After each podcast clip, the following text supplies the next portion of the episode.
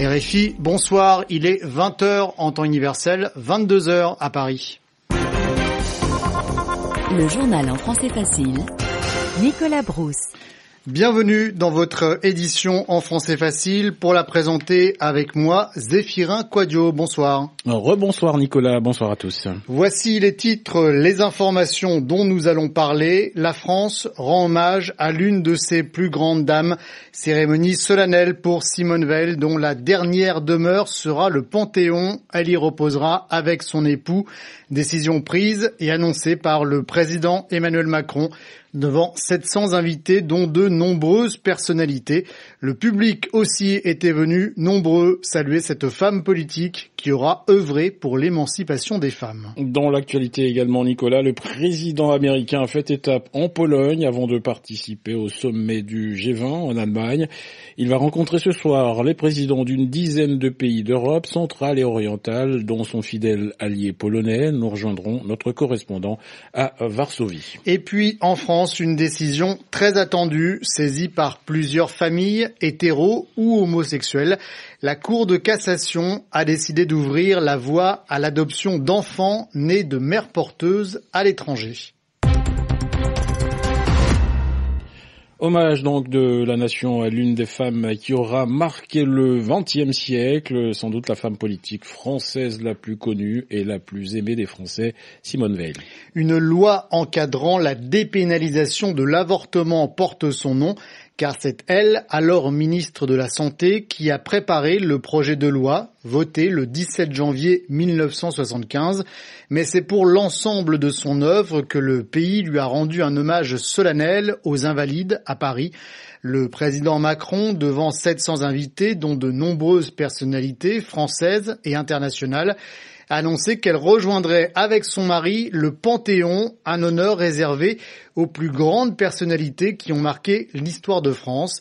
Elle sera la cinquième femme à y reposer pour l'éternité aux côtés de 72 hommes. Cérémonie suivie par Valérie Gasse. Emmanuel Macron a annoncé à la fin de son éloge que Simone Veil et son époux reposeraient au Panthéon. La famille tenait à ce qu'ils ne soient pas séparés. Cette décision du chef de l'État répond à une demande populaire. Depuis la mort de Simone Veil, une pétition avait été lancée pour demander sa panthéonisation. C'est l'ultime hommage de la nation à cette femme d'exception après la cérémonie qui s'est déroulée aux Invalides en présence de représentants de toute la classe politique française. François Hollande, Nicolas Sarkozy, Manuel Valls, Alain Juppé, Dominique de Villepin, Lionel Jospin pour les anciens chefs d'État et de gouvernement. Valérie Giscard d'Estaing qui était annoncée n'est finalement pas venue et c'est Bernadette Chirac qui avec sa fille Claude a représenté son époux. Mais il y avait aussi des centaines d'anonymes qui ont pu assister à l'hommage dans la cour des invalides autour de la famille de la défunte et du président de la République qui a évoqué la grandeur de Simone Veil, elle qui a a-t-il dit, la noire expérience des camps de la mort. Le chef de l'État a rendu hommage à son insoumission intraitable. Il l'a qualifié d'éclaireur de la République. Des mots sobres et forts prononcés par Emmanuel Macron avant d'aller se recueillir devant le cercueil posé sur le sol au milieu de la cour des Invalides. Valérie Gass et puis Donald Trump entament aujourd'hui une visite de trois jours en Europe. Le président américain, accompagné de son épouse Melania, va participer au G20 à Hambourg. Mais avant l'Allemagne, le président des États-Unis fait escale ce soir en Pologne où il va rencontrer les présidents d'une dizaine de pays d'Europe centrale et orientale. L'occasion aussi, aussi pour lui de flatter la Pologne, son allié de longue date, depuis longtemps. À Varsovie, les précisions sur son programme avec Damien Simonard. Donald Trump sera accueilli par le président polonais Andrzej Duda sur le parvis du Château Royal dans le centre historique de la capitale polonaise. Les deux hommes vont s'entretenir en tête à tête pendant une vingtaine de minutes avant d'être rejoints par leur délégation. Après une courte allocution à la presse, les deux chefs d'État se rendront au sommet des trois mers, regroupant les dirigeants des pays du groupe de Visegrad, des pays baltes, de l'Autriche, la Croatie, la Bulgarie, la Roumanie et la Slovénie. Au programme des discussions, la sécurité et la politique énergétique. Dans le même temps, Melania Trump visitera la Cité des sciences Copernic avec la première dame polonaise Agata Duda.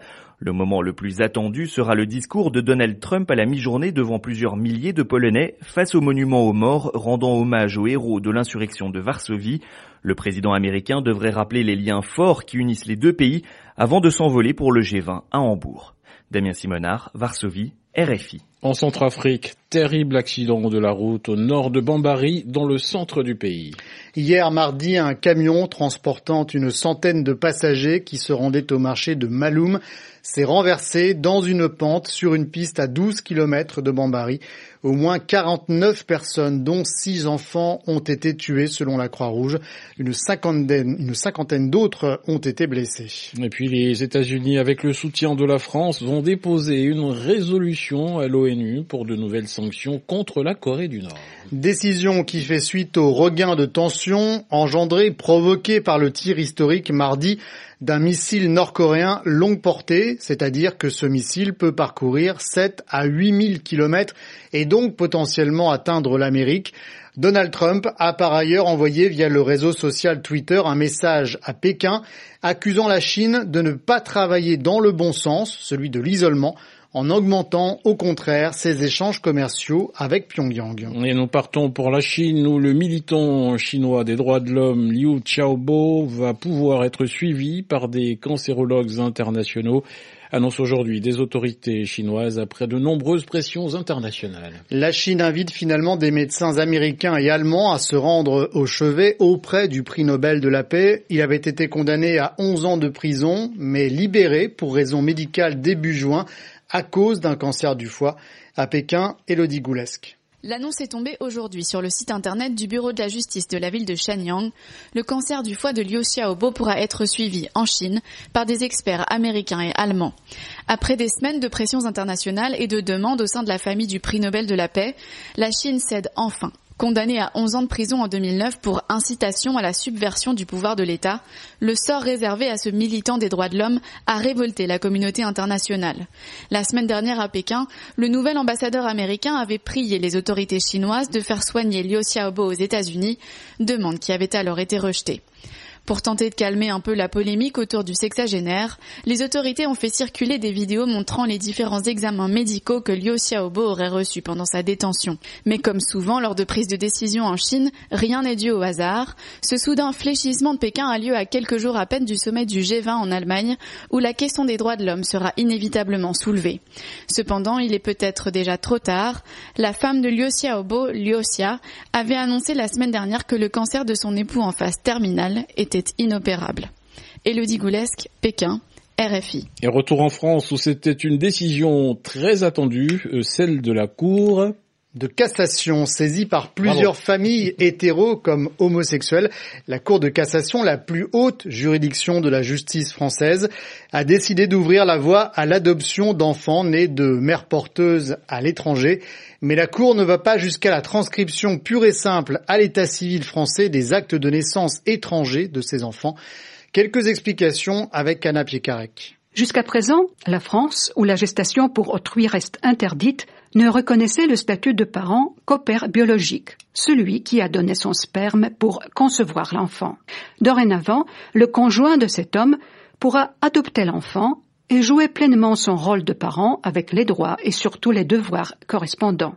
En ce qui concerne les couples hétérosexuels qui ont eu recours à la gestation pour autrui à l'étranger, les juges de la Cour refusent la transcription automatique à l'état civil français des actes de naissance étrangers des enfants nés par cette méthode de procréation.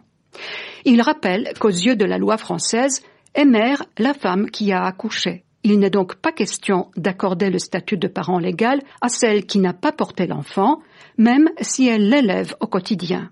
Cependant, bien que la Cour ne se prononce pas clairement sur la question, elle ne ferme pas la porte à cette mère d'intention, précisant dans son arrêt qu'en tant qu'épouse du père biologique, cette femme a bien le droit d'adopter l'enfant. Anna Piekarek, eux aussi très attendus, les résultats du baccalauréat, 78,6% des candidats sont admis sans rattrapage, c'est un point de moins par rapport à la QV 2016.